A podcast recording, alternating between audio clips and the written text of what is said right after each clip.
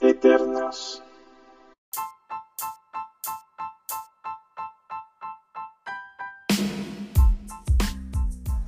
Las enseñanzas de estas personas te llevarán a trascender e impactar en tu vida.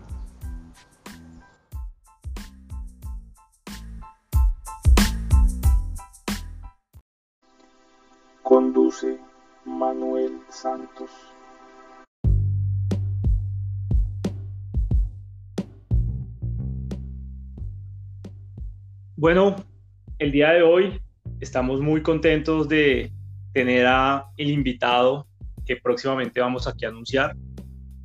Es una persona a la cual tuve la posibilidad de conocernos el año pasado en un viaje realmente increíble que tuve.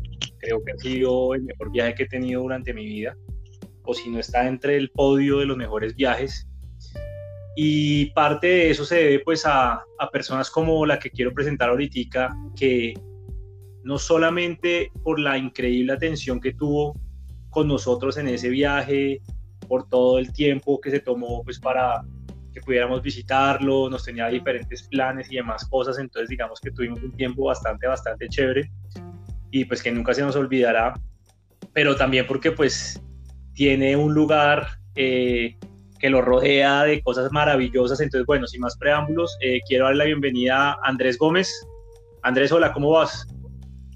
Hola Manuel, todo muy bien por acá, muy feliz de eh, compartir este tiempo contigo. Muchas gracias por la invitación, de verdad que muy honrado pues de hacer parte de esta, de esta iniciativa y más ya conociendo un poco lo que estás haciendo con estos podcasts pues el calibre de invitados que has tenido me hace sentir pues eh, eh, muy, muy, muy honrado. Entonces, no, pues muchas gracias por la invitación y, feliz de, estar acá y compartir las experiencias que ya hemos tenido. Claro que sí. No, muchas gracias también pues de antemano. Ahí son eh, de ambas vías y pues aprovecho nuevamente para, para agradecerte ese tiempo que tuvimos pues ya hace unos meses atrás eh, pero para que la gente nos, nos entienda un poco de lo que estamos hablando, eh, tú podrías de pronto describirnos, y yo sé que con palabras es difícil, pero nos podrías contar un poco el lugar donde vives, o sea, estar rodeado de qué, cómo es el lugar y pues que nos cuentes un poco en esta maravilla de, de espacio que tienes la posibilidad de estar pues en este momento. Bueno, yo vivo sin lugar a dudas en un lugar muy especial. Eh, hace tres años me mudé con mi esposa a Suiza, específicamente a una ciudad que se llama Zug, eh, que hace parte del mismo cantón, eh, del mismo nombre. Y, pues obviamente una experiencia y, y un cambio sumamente drástico, pues porque venía de vivir en Bogotá toda mi vida. O sea, y de un momento a otro se nos presentó esta oportunidad de venirnos y mudarnos acá a este país.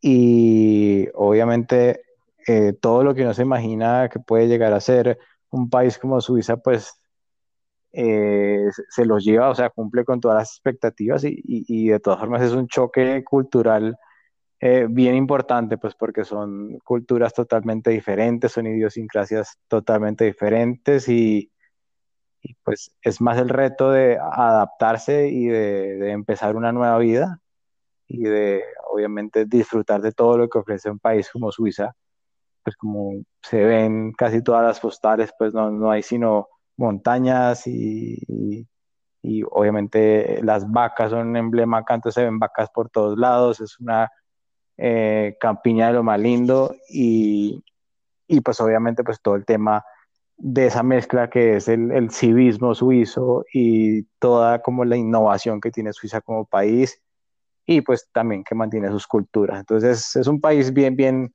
bien particular y, muy feliz de estar acá. Claro. Em, probablemente los que hemos tenido la posibilidad de estar, bueno, tanto en Europa y puntualmente en Suiza, o la gente normalmente pues viaja a ciudades, no sé, como Ginebra, el mismo Zurich, hasta Berna, me atrevería a decir.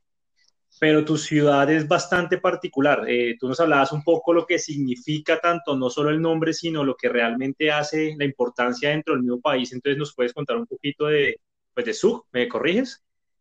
Sí, bueno, Zug es lo que yo considero y, como algunos ya también lo denominan, es el secreto mejor guardado de Suiza, porque eh, curiosamente es el cantón más pequeño de Suiza, o sea, todos sabemos que Suiza es un país de minuto con 8 millones de habitantes. Ahora imagínense, pues un, cantón que tiene eh, casi 20 mil personas.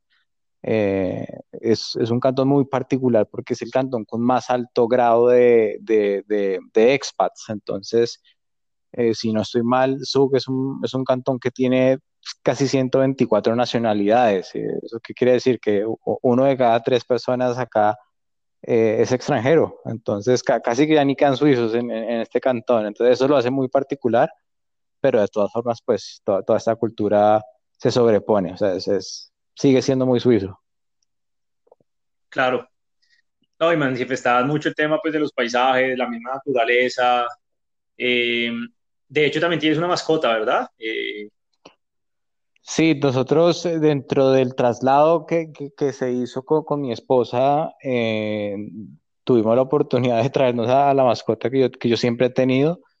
Hace, tengo un gato desde hace 15 años y yo creo que cuando lo trajimos, pues fue, un poco angustioso, pues porque el viaje de Colombia hasta Suiza se tiene que hacer para los gatos, pues por una aerolínea especial que es Lufthansa, que tienen un servicio especial para mascotas, entonces la mascota se queda en un hub, en, se queda en Frankfurt no sé cuántas horas, como 24 horas, y, y luego eso lo traen, entonces esa sufridera mientras uno pues hace cuentas de cuánto tiene que llegar el gatico y cuando finalmente llega eso, no, eso es una alegría, uno ver el gato vivo, pues porque uno se, uno se imagina siempre lo peor. Claro, no, me imagino la, angustia y demás, porque ya tiene buenos años el gato, ¿no? ¿Cómo se llama? Romeo, Romeo tiene sí 15 años, cumple ahorita en julio, en julio, y ese gato, pues imagínate, ha estado siempre, siempre conmigo. Cuando mi esposa María Victoria lo conoció, o sea, yo, yo con María Victoria casi ocho años, o sea, pues ya, ya tenía dos años también, o sea, pero los dos hemos compartido cualquier cantidad de, de vida con ese gato la, adaptación que ha sido lo más difícil, tanto el llegar a una nueva cultura como también lo que dejaste de acá, que ha sido como lo que más recuerdas o más extrañan o, más han visto diferente. Es curioso porque cuando nos vinimos, pues mi, esposa claramente tenía un, trabajo ya asignado, o sea, para que, prácticamente que llegamos y al día siguiente estaba trabajando, así, así, común y corriente. Y imagínate, pues el, el tema de, de llegar y ni siquiera tener tiempo a adaptarte y ya estar vinculándote a la oficina y a tus nuevos compañeros.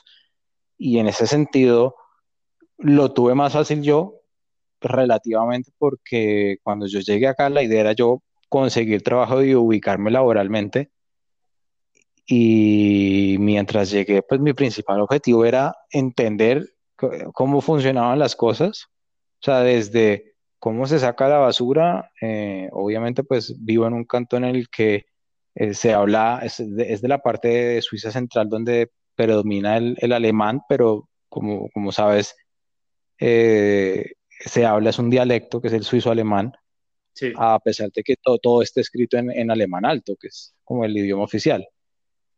Pero pues esa barrera lingüística es, es, bien importante cuando uno llega a, a, pues, a una ciudad como esta y mi función era básicamente entender cómo funcionaban las cosas, adaptarnos, eh, pues todas esas vueltas que uno tiene que hacer cuando llega y se muda de país, pues eso me tocó a mí y pues todos los temas de la casa también manejándolos que se, ven sencillos, pero cuando uno llega a un país como este, pues con todas estas formas tan estrictas de ser, eh, o sea, se siente como un trabajo, o sea, esto es todo un reto.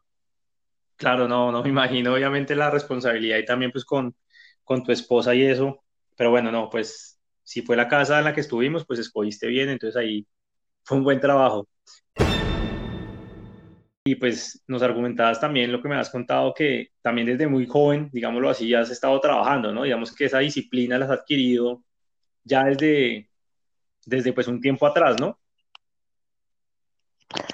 Sí, la disciplina siempre ha sido algo, mm, yo diría que como una especie como de herencia que he tenido porque mi familia o especialmente mi papá siempre ha estado muy conectado al mundo del deporte y siempre ha sido un común denominador para mí y para muchos de mis familiares del lado de mi papá eh, el tema del deporte. Es como que una, una insignia de, nuestra familia. Todos, muchos hicimos bicicross, comenzamos en el bicicross, yo después hice motocross muchos años, casi 10 años hice motocross. Y, y luego por el, eh, por el colegio pues empecé a jugar baloncesto y voleibol y siempre, siempre, o sea, siempre eh, he estado haciendo alguna actividad deportiva y en la actualidad eh, un día me dio por hacer triatlón y saber qué era esto del triatlón y ya entre chiste y chiste van 10 años haciendo triatlón. Entonces imagínate cómo es el tema de la disciplina, sobre todo cuando uno lo entiende y, lo, combina con el deporte. Entonces esto siempre, siempre termina en, una disciplina casi que obligada y realmente me das una definición muy interesante de lo, de, lo que es un hobby para ti. ¿Por qué no tienes tanto hobby y más bien te dedicas como otro tema? No sé si nos puedas compartir también algo de eso.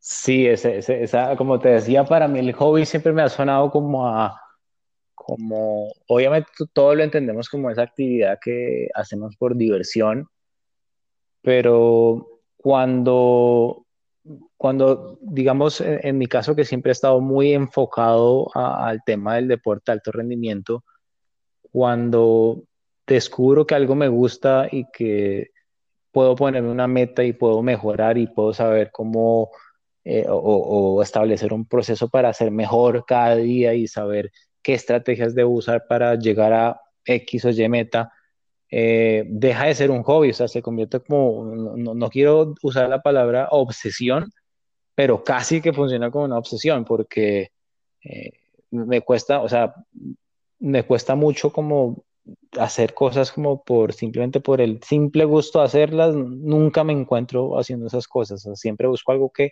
en lo que me pueda enfocar y digamos, para mí el triatlón ha sido algo en lo que estaba enfocado casi que ya 10 años y y tengo una rutina y me encanta esa rutina y casi que no, no es que sea 100% eh, cuadriculado, pero no me gusta como salirme de esas casillas y, trato de mantenerlo todo bajo control en ese sentido.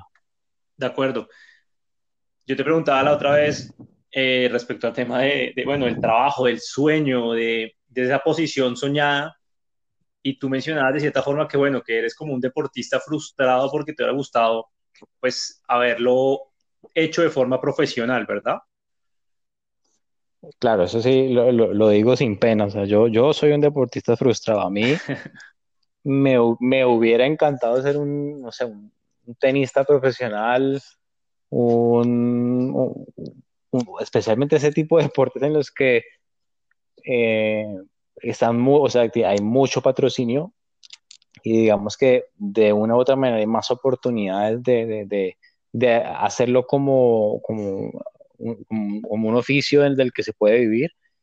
Y digamos, el tenis me parece un deporte espectacular, o sea, lo alcancé a jugar un poco de adolescente, nunca le paré bolas y me arrepiento de eso, pero me hubiera encantado perseguir una, una, una carrera profesional en, en tenis y, o algo así, yo no sé, como el golf, un, deporte que te permite como tener una muy buena calidad de vida, eh, te permite viajar, conocer culturas, etcétera. Claro. Y ya que nombras esos deportes, bueno, coincide pues en este caso, eh, hablabas del tenis, hablabas del golf, que de cierta forma son deportes individuales. Claramente lo que uno a veces no ve es que hay un equipo detrás de, pero bueno, en, el momento de la ejecución son deportes de, singles, de, sencillos como tal. Y tú te identificas también un poco con eso, ¿verdad? De pronto, claramente, trabajar en equipo, porque también te gusta motivar a las personas y pues encontrar las fortalezas de cada persona, pero ese reto de tú mismo, eh, ¿a, qué, ¿a qué nivel lo puedes manejar acá pues con esos temas de esos deportes en particular? Para mí, o sea, en lo personal, ha sido como que puedo hacer una actividad y que depende única y exclusivamente de mí, ¿no? No, no, hay necesidad de depender de alguien y, tus errores son tus errores y tú enmiendas tus errores. Y es un tema de que puedo, o sea, me puedo permitir cometer errores sin afectar a los demás y puedo buscar la forma de solucionarlos y de alguna manera corregirlos y ser mejor. De cierta, o sea, no, no, no sé si sea como una especie como de facilismo, pero para mí es mucho más sencillo cuando uno busca soluciones individualmente y digamos y se puede autocorregir y ya después si uno pues trabaja en un equipo o si es parte de un equipo ya siento que es un tema diferente. Siento siento que es mucho más complicado. Sí de acuerdo. No tienes toda la razón y es a nivel inclusive de bueno psicología deportiva de muchos conceptos eh, cuando tú quieres hablar de productividad y también aplica en las empresas eh, se debe tener siempre ese factor importante que no solamente es hacer una tarea bien y con una meta, sino pues también esa cohesión de equipo que debe haber, esa sincronía de las destrezas de cada pues persona. Entonces digamos que son cosas en las cuales eh, se debe tener pues obviamente siempre como, como eso presente. Listo, pero entonces nos estabas hablando que llevas más de 10 años haciendo todo este tema de, de maratón. ¿De qué consta una carrera de este tipo? Cuéntanos qué es el maratón o cómo es la división de los deportes, eh, para entender un poco la gente que de pronto no tiene tanto conocimiento del tema. Bueno, ¿cómo, comenzó este tema del, deporte de resistencia, al cual me llevo dedicando 10 años? Bueno, el, día que yo creo que en, la universidad eh, me descarrilé un poquito con el tema del deporte me empecé a ir por el lado de la rumba que nunca había probado y empecé pues con todo este tema de, del traguito y me estaba como que desencarrilando. Afortunadamente me volví a encarrilar y empecé a practicar ese deporte que se llama el Ultimate, que es con un frisbee, no sé si lo has oído. Sí, claro. Entonces, eh, en ese momento estaba en la Universidad de los Andes y, y, me acuerdo que empecé, empecé a entrenar con el equipo y llevábamos un par de meses juiciosos y, y, y en un partido nacional, Universidad Nacional contra los Andes, que te imaginarás la, la rivalidad a muerte que había. El tema fue que en una defensa, eh, en esto que llamamos en el Ultimate un layout defensivo, eh, voy por el disco para tumbarlo y ganar la posesión del disco. Y cuando caigo, caigo muy mal en la muñeca, se, no tracciona la muñeca y se me sale la muñeca, se quiebra en tres partes el, el, el, el metacarpio de, de, la mano izquierda y pues te imaginarás el, el tipo de lesión que, que, que, significa esto. Estuve el dolor, me imagino. sí, sí, tocó, eso, cuando llegó la ambulancia de esto, tocó ponerme morfina y y bueno, y duré con, clavos externos como casi dos meses. Y de verdad que fue, una situación muy, dura.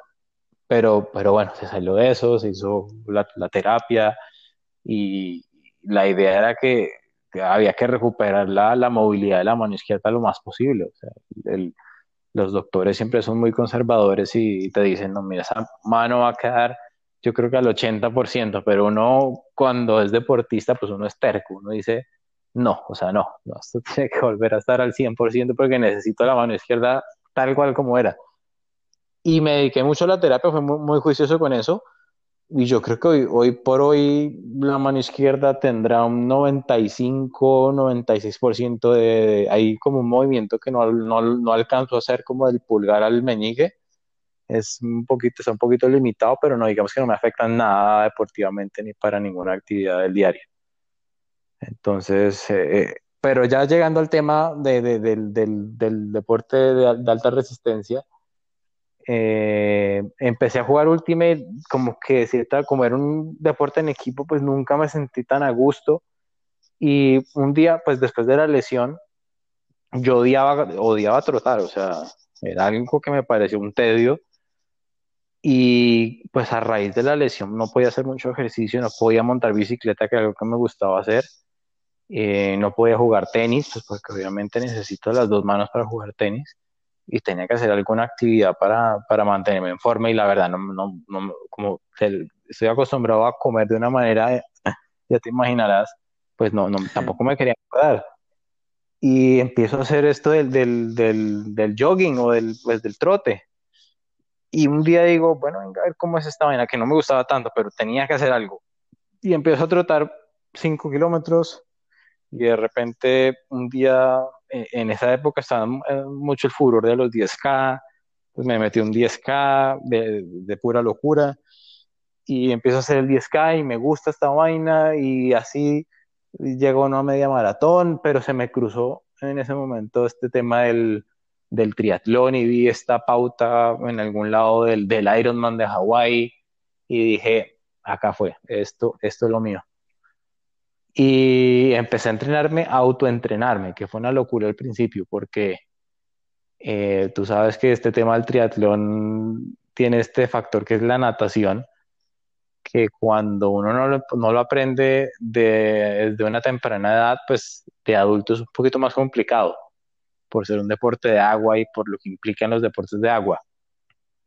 Pero empecé solo, empecé solo y, sabía que la primera competencia en la que me registré era una, un triatlón de distancia olímpica y sabía que había que nadar a 1500 metros y este triatlón era en San Andrés y tocaba nadar desde Key, desde esa isla, hasta San Andrés, que son un poquito más de 1500. Entonces yo en mi ingenuidad decía, pues bueno, pues sencillísimo, o sea, tengo que nadar un poquitico más de 1500 seguido y eso significa que estoy listo para la carrera. Correcto, sin tema del mar, sin desviación, uno cree que es facilito, derechito y ya. Correcto. No, uno, en, la ingenuidad no, no entiende, no, uno no había entendido en lo que me había metido.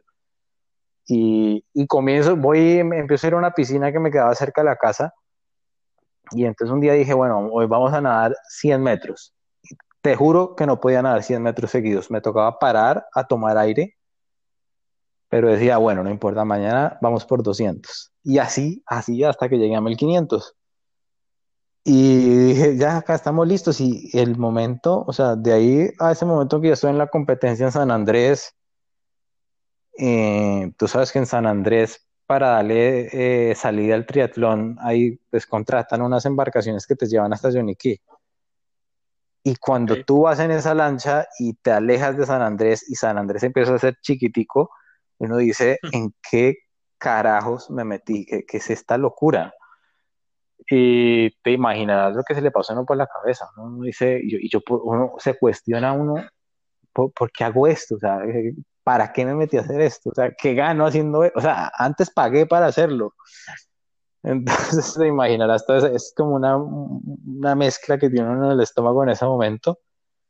Y yo creo que ese nudo que se le va haciendo en el estómago a medida que se, que, que se desenvuelve la carrera, es ese bichito que le empieza uno a, a, querer más y más y más y más y que yo estoy seguro que puedo mejorar y, cuál es la próxima carrera y con, dónde me registro y así comienza esa fiebre. Claro, no, y lo que decías tú, aparte que pagaste para sufrir, como se dice, y está solamente cubriendo la primera parte, ¿no? Porque arranca con natación, que son más o menos cuántos kilómetros, y después pasa a dos deportes más, ¿no? Correcto. Eh, el triatlón pues si, si hay alguno que no, no, no, no conozca muy bien de las distancias, eh, pues primero que todo el, el triatlón es, eh, eh, es, un, es, un, deporte que combina la natación, el ciclismo y el atletismo. Mm, se desenvuelve en diferentes distancias. La distancia que está reconocida por el Comité Olímpico es la distancia olímpica, que es, consta de natación 1500 metros o 1.5 kilómetros, 40 kilómetros de ciclismo, y, 10 kilómetros de, carrera a pie.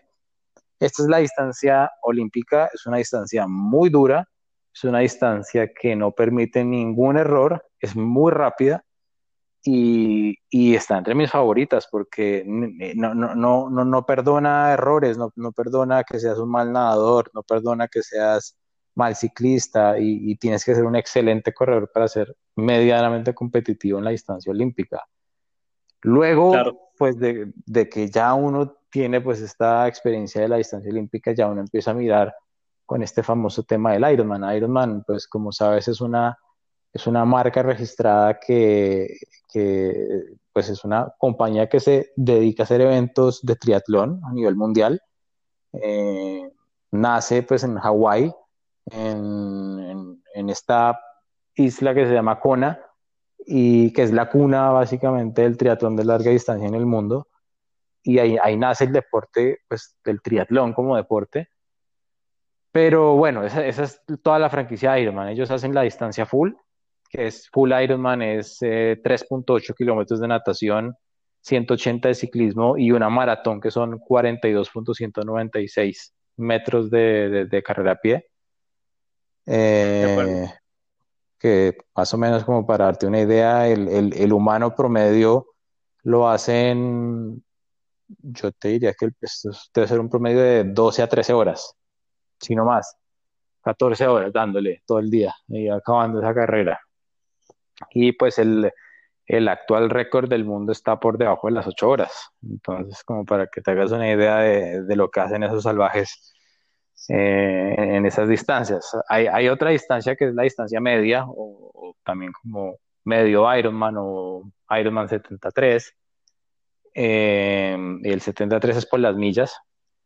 Eh, y, este, pues que son 113 kilómetros, pero digamos que es una, es una distancia que me gusta más porque no necesita que inviertas tanto tiempo en, como en, en crear esa base para la carrera, pues para un Ironman, pues porque es, una distancia, eh, obviamente se sale de lo, de lo convencional, o sea, es, de por sí una sola, la maratón sola ya es una salvajada. O imagínate, súmale 180 kilómetros de ciclismo y 3.8 de natación es difícil combinar tu estilo de vida o lo que tú hagas si eres una persona empleada eh, y que obviamente le gusta compartir con su, familia, ahora meterle el, pues el cronograma y el entrenamiento que requiere un Ironman, pues es, todo un reto y, cuesta y ahí hay que hacer sacrificios. Entonces, digamos que nunca estuve muy dispuesto a sacrificar todos pues, estos aspectos de la vida por volverme un muy buen deportista o un muy buen triatleta de larga distancia. No, estaba tratando de asimilar esas distancias que estabas diciendo, porque bueno, entendiendo ya entonces está el maratón, está Ironman, que es como fue la marca también y que se encarga ya de hacer las distancias que tú mencionabas. Y también había escuchado algo del Epic Five, que es como la mezcla de hacer cinco carreras en cinco días donde sumas casi como 1130 kilómetros, una cosa así loca, que esto es como otra ya, como la graduación, como se dice, o hay otros retos más superiores, más fuertes que este? Ese, ese es un tema bastante, es muy importante, es un tema que, que hay que saber definir. Y cuando digo definir, me refiero a que no generalmente los triatlones, entre más largos, eh, significa que sean más difíciles. O sea, ese nivel de dificultad eh, está definido por, por, muchos factores. Este que tú dices, el Epic Five, pues sin duda alguna es una salvajada. O sea, el, solo hecho de pensar que te vas a hacer un Ironman cinco días consecutivos, pues, o sea, eso eh, es imposible de concebir y lo que significa para el cuerpo humano es, va más allá de los límites, pero es un tema que se, o sea, que se desarrolla a modo de supervivencia, o sea, no estás buscando máximo performance en el día, sino simplemente sobrevivir, porque ningún deportista de los que se ha como puesto como meta terminar un Epic Five piensa en lo rápido que va a correr o, lo rápido que tiene que nadar, eh, en fin, es un tema como de supervivencia y de, de fortaleza mental pero a lo que, a lo que, a lo que voy es que subestimamos mucho eh, el hecho de que lo que se necesita para mejorar tu velocidad en una distancia más corta también requiere o sea, llevar el cuerpo a límites que no, te imaginas. Entonces, digamos que eh, para, para darte un ejemplo, para ser un deportista olímpico, para ganarte un cupo a, a, unas Olimpiadas, pues eso significa que eres un triatleta 1A, o sea, eres un excelente nadador, o sea, ni siquiera te sirve ser un buen nadador, tienes que ser excelente, tienes que ser el nadador que sale en punta y que no tiene ninguna falencia en su técnica y que es uno a nadando. Tienes que ser un excelente ciclista, no, no perdona, o sea, si te quedas de ese lote, te quedas, punto. Y, y por último, pues el, el, el, triatleta olímpico es un, es un triatleta que corre un 10K casi que por debajo de los 30 minutos. Entonces, imagínate hacia dónde lleva, o sea, los límites que busca este deportista. Entonces, no, pues si te queda la, idea clara de lo que es buscar volumen y distancias eh, a partir de la capacidad que tienes y la fortaleza mental de sobrevivir eh, esta situación. Y lo otro es el deportista que, que, que, que busca mejorar ese microsegundo como lo puede ser un Usain Bolt. O sea, Usain Bolt corre, eh, no me acuerdo cuál es el récord del mundo de los 100 metros, pero creo que es 9.4. 9. Sí, sí, sí. Ese 9, o sea, de, de 9.5 a 9.4 hay un universo de, de, Entonces, eso lo subestimamos un poco. Entonces, e, eso sí me gustaría como que se volviera algo más claro en el ámbito general. No, independientemente como lo estás manifestando, porque ya nos queda claro que uno puede ser como la, el sobrevivir, como dices tú, atado a la resistencia, o el hacerlo mejor y más rápido, atado a la velocidad, pero donde también, corrígeme por favor, creo que también hay dos factores, que si también tú te pasas de un tiempo, también te pueden como descalificar o sacar de la competencia, y adicional también no solo es que tú, pues por tener el dinero, pagues en algunos de esos eventos, sino también algunos tienes que clasificar, o sea, tienes que estar como entre los mejores y no te consta solo con poderlo terminar, sino que también tienes que tener una, una medición con otras personas, ¿verdad? Claro, si digamos en, en, el Ironman, en Triathlon Ironman, hay un límite, dependiendo de la carrera, eh, creo que son 16 horas, si no me equivoco, 16 o 17 horas en la mayoría de carreras a nivel mundial hay ciertos eventos como el Ironman de Frankfurt, que tiene un corte de 15 horas, es un poco más exigente, pero este es el, digamos que el más exigente de esa franquicia Ironman. Y para, para que lo entiendas y para que la gente lo entienda, e, el, el, porcentaje de personas que no logran hacer ese corte es relativamente bajo. Es casi que, no, me puedo estar equivocando, pero tiene que ser algo menor del 10%.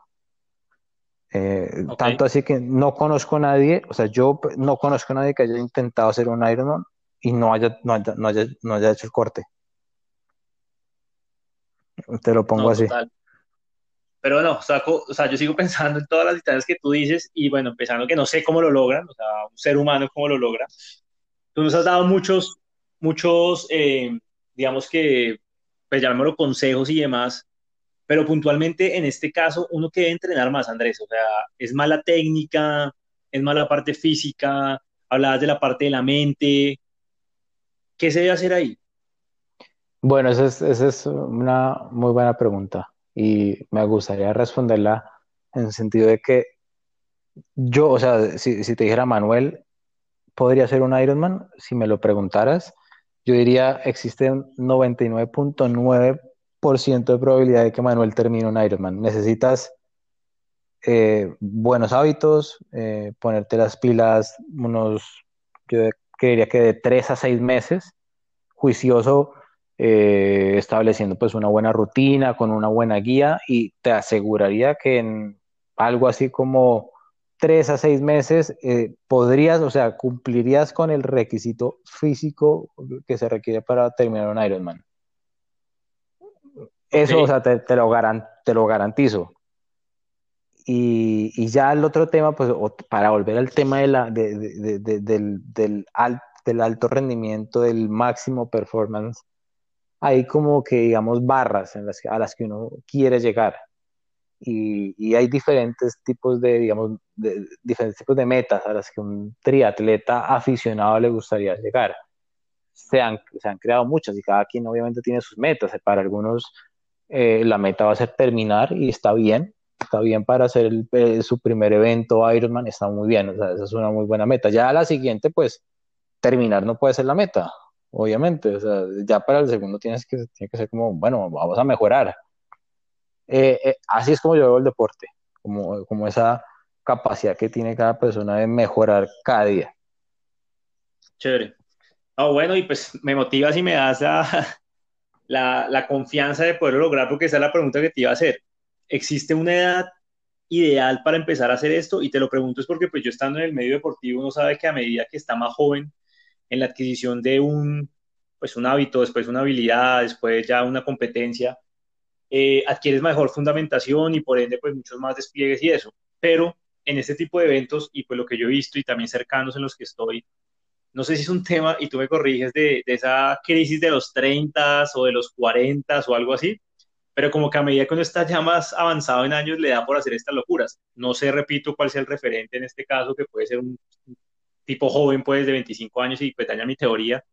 Pero entonces tú dices que no hay un, digamos que no hay una limitante o no hay una edad, pues, para iniciar o para hacerlo, no sé si máxima también, eh, desde que obviamente cumpla, pues, con toda la parte de, su entrenamiento, su plan de entrenamiento y las guías y demás como tal. No, te, te aseguraría que la, la, única limitación que hay acá es la mental. O sea, es para mí una cuestión de decir, me comprometo a hacerlo. O sea, de verdad me comprometo a seguir un plan, eh, una rutina alimenticia, eh, a ponerme las pilas, a manejar el tiempo eh, de mejor manera. Y creería que desde que uno diga lo voy a intentar y se comprometa, no habría, o sea, no existe una razón o un impedimento que, te, o sea, que haga que no sea posible que termines un evento Ironman. Ok. Hablaste un tema súper importante y quería tocarlo contigo porque, pues, de hecho, fuiste el que me lo, me lo inculcó y me diste, pues, mucha información al, al respecto sobre el tema de la alimentación, ¿no? Me hablabas de, pues, un referente que tenemos también a nivel de alto rendimiento. Eh, no sé si nos puedas contar algo, pues, muy, muy rápido esa parte alimenticia, pues, cómo, cómo lo despliegas y cómo has visto también resultados positivos en tu vida, pues, con ese tipo de rutinas.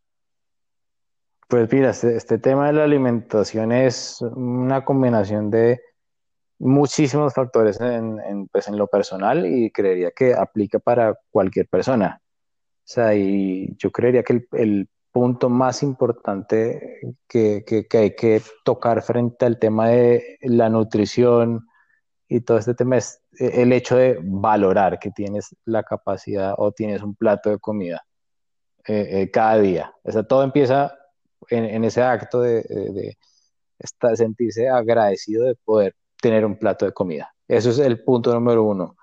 El punto número dos es la relación que tú estableces con esa comida. Eh, con relación me refiero a saber de dónde proviene esa comida, saber qué es esa comida y saber cómo eh, funciona con tu cuerpo esa comida. Obviamente, pues hay, hay unos estándares, no, no soy nutricionista ni, ni, mucho menos, pero hay ciertos parámetros que vamos como que rescatando de, de, en mi caso, de mucha lectura.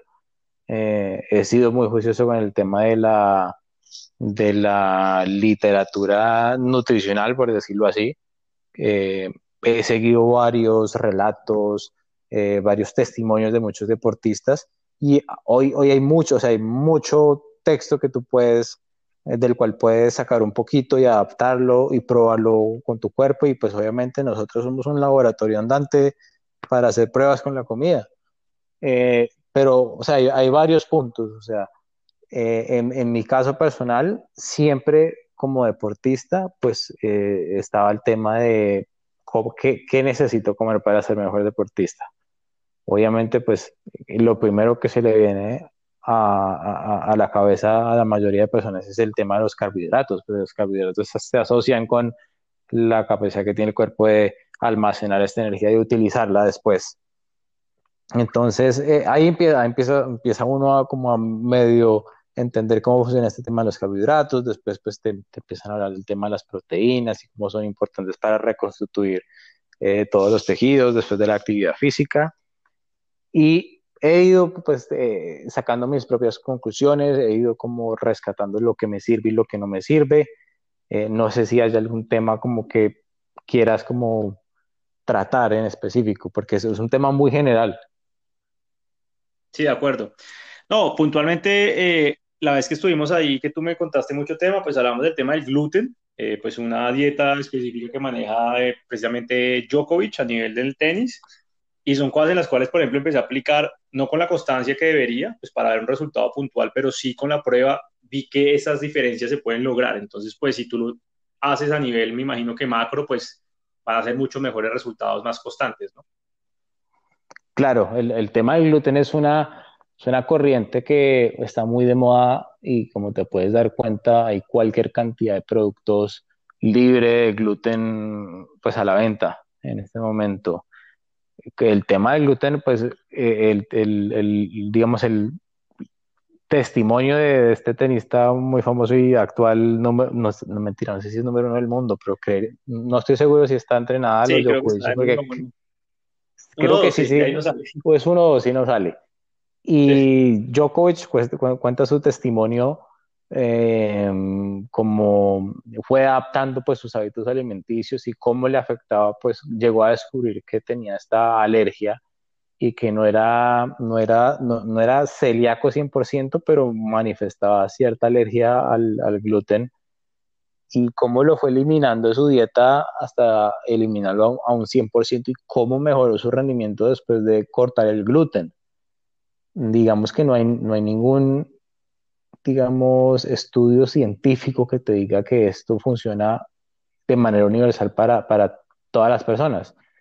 Pero pues después de la cantidad de testimonios que yo he visto, pues lo, lo decidí intentar y decidí eh, experimentar con mi cuerpo y en mi caso fue muy positivo. A mí me ha costado y me cuesta mucho trabajo eh, mantener el peso, o sea, tengo como una tendencia a subir de peso y, y más por la cantidad de, como de masa muscular que, que, desarrollo, pues porque soy una persona con una fisionomía más del lado mesomorfo, entonces no me cuesta trabajo eh, fabricar masa muscular. Entonces, como hago un deporte de alto rendimiento y, y entre más liviano sea, pues más eficiente es mi, mi, mi, mi desempeño, eh, me gusta mantener el peso. Entonces, desde, o sea, me costaba mucho trabajo hacerlo y desde que empecé con esta dieta y, digamos, empecé a cortar el gluten, empecé a ver una pérdida y se manifestaba, pero casi que en un mes logré, creo que bajar dos kilos o tres kilos que nunca había podido bajar, solo aplicando esos conceptos de cortar el gluten, porque el test comienza con, como has visto en el libro, con 10 días sin gluten y a los 10 días deberías ver resultados. ¡Yay! Me gustó mucho y voy a asociar esa, pues, de tu palabra, de Andrés Gómez, con eso que manifestabas de, del mismo tema de agradecer, o sea, el tener una, una comida que ya pues tú vas incorporando a medida que, que puedas hacerla y pues también yo sé que tiene unos costos adicionales el poder tener pues todos estos beneficios y demás, pero en esa parte de, de, dar, de estar obviamente muy pensando en, en, en agradecer, en reconocer, pues, pues creo que es bastante, bastante valioso. Inclusive, pues ya digamos que hablando también de otros temas, te había preguntado pues un poco sobre cuál es tu referente y probablemente pues tienes un referente en el deporte pues con estos eh, héroes, atletas que llamamos que realmente son superhumanos, pero es también algo muy particular y que decías que pues un modelo a seguir puede ser el de tu esposa, ¿no? Claro, ese es un modelo a seguir eh, que me parece el, digamos, el, la parte más importante, que es la parte, digamos, espiritual y de, la misma persona, que es, una, que es alguien como, como María Victoria. Entonces te decía que para mí es un, un modelo a seguir porque para, o sea, para mí lo más importante, más allá de lo buen deportista que seas, de lo eh, buen estudiante, eh, de lo exitoso que se hacen los negocios, de lo emprendedor que sea, lo, para mí lo más importante es, ser una buena persona, ser una persona eh, compasiva, ser una persona generosa, ser una persona que se interesa por, por brindar algún eh, beneficio a la sociedad y de devolver todas esas cosas. Eso es lo más importante, lo que yo más rescato de mi esposa y por eso, por eso la, la, la, la admiro tanto. Ella, María Victoria, es una persona que, más, o sea, antes de pensar en ella, ve cómo, o sea, de qué manera le puede ayudar a los que están a su alrededor.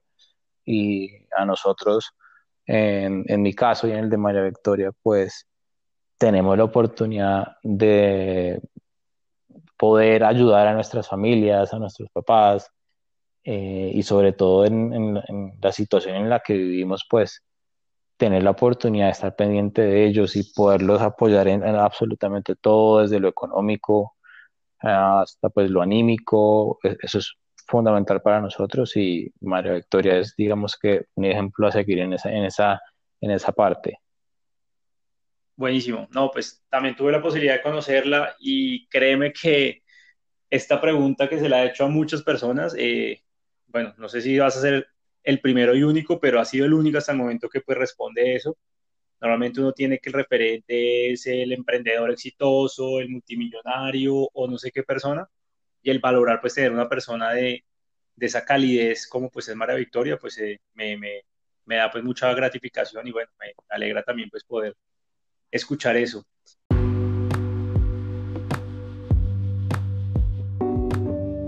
Súper, no, muy bien, muy interesante esa parte. Entonces, bueno, está claro el referente, está claro la literatura, todo el plan de entrenamiento con esta parte de alimentación. Em, claramente la pasión que tienes por el deporte pues es innata. En la parte de la música, ¿cómo, ¿cómo tienes esos referentes? Y pues lo digo probablemente porque me dices que eres muy abierto, como desde los Beatles hasta Nicky Jam, que si hay un género que por ningún motivo lo, escuchas ni fuerte ni nada, pero en todo este tema de las carreras y demás también te sirve pues para incorporar algún estado anímico, eh, emocional, algo que tengas también en tu casa para relajarte, algo que te guste de esa parte musical. Es, es, esta ya es una parte chistosa, pero yo, yo no era, digamos, yo no era muy de reggaetón. O sea, nunca me llamó tanto la atención el reggaetón y me mantenía como un poco alejado y siempre utilizaba como temas más, más no sé, artistas más, más clásicos, más, un poco más como tipo, sí, como te decía, como los Beatles, como hasta los Bee Gees me gustaba oír. Y, y, cuando me vine a Suiza, pues me empezó a hacer falta todo este tema como de la cultura reggaetonera colombiana y como que de cierta manera cuando oyes esta música la asocias con Colombia, la, la asocias con como con no sé, con, ese calor que, tiene el, colombiano. Y me, o me, empezó a hacer una falta y a mí y a mi esposa pues no, no, o sea, éramos parecidos en eso, no éramos muy amantes del reggaetón, pero desde que estamos acá nos dio por empezar a oír reggaetón más de lo normal, no, no es que no hayamos dejado de oír los otros temas musicales, pero eso, eso es, no sé, me parece chistoso, me parece muy curioso porque en una playlist ni tú no, no, veías reggaetón antes de venir a Suiza. Y acá me empezó a, me metió en la cabeza el tema del reggaetón, no sé por qué. Claro, tocó estar lejos para apreciar y extrañar toda esa parte.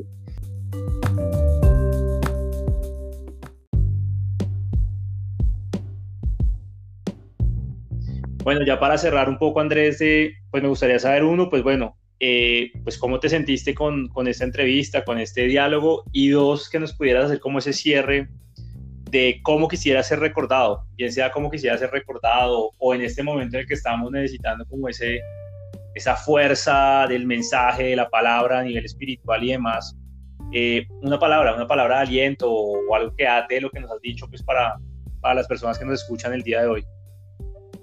Yo creo que de todo lo que hemos hablado hoy, rescataría el tema de, la importancia y sobre todo en un momento como el de hoy y lo que significa ser una buena persona, ser una persona eh, que trata de, aportar algo a la sociedad y más allá de que muchos admiramos como ese tema del de no sé como de los grandes empresarios que ha sido un tema muy un denominador de los podcasts por lo que he oído eh, y que son muy importantes por todo este tema pues, de, la generación de empleo y de las empresas, pero creo que, antes que antes que todo esto está el hecho de ser buenas personas, o sea, de ser bondadosos, de reconocer la importancia que es compartir lo que tenemos hasta con desconocidos y, y, es eso, o sea, nada, o sea, la, importancia de ser una buena persona en, todo, en todos los ámbitos, ser buen hijo, ser buen esposo,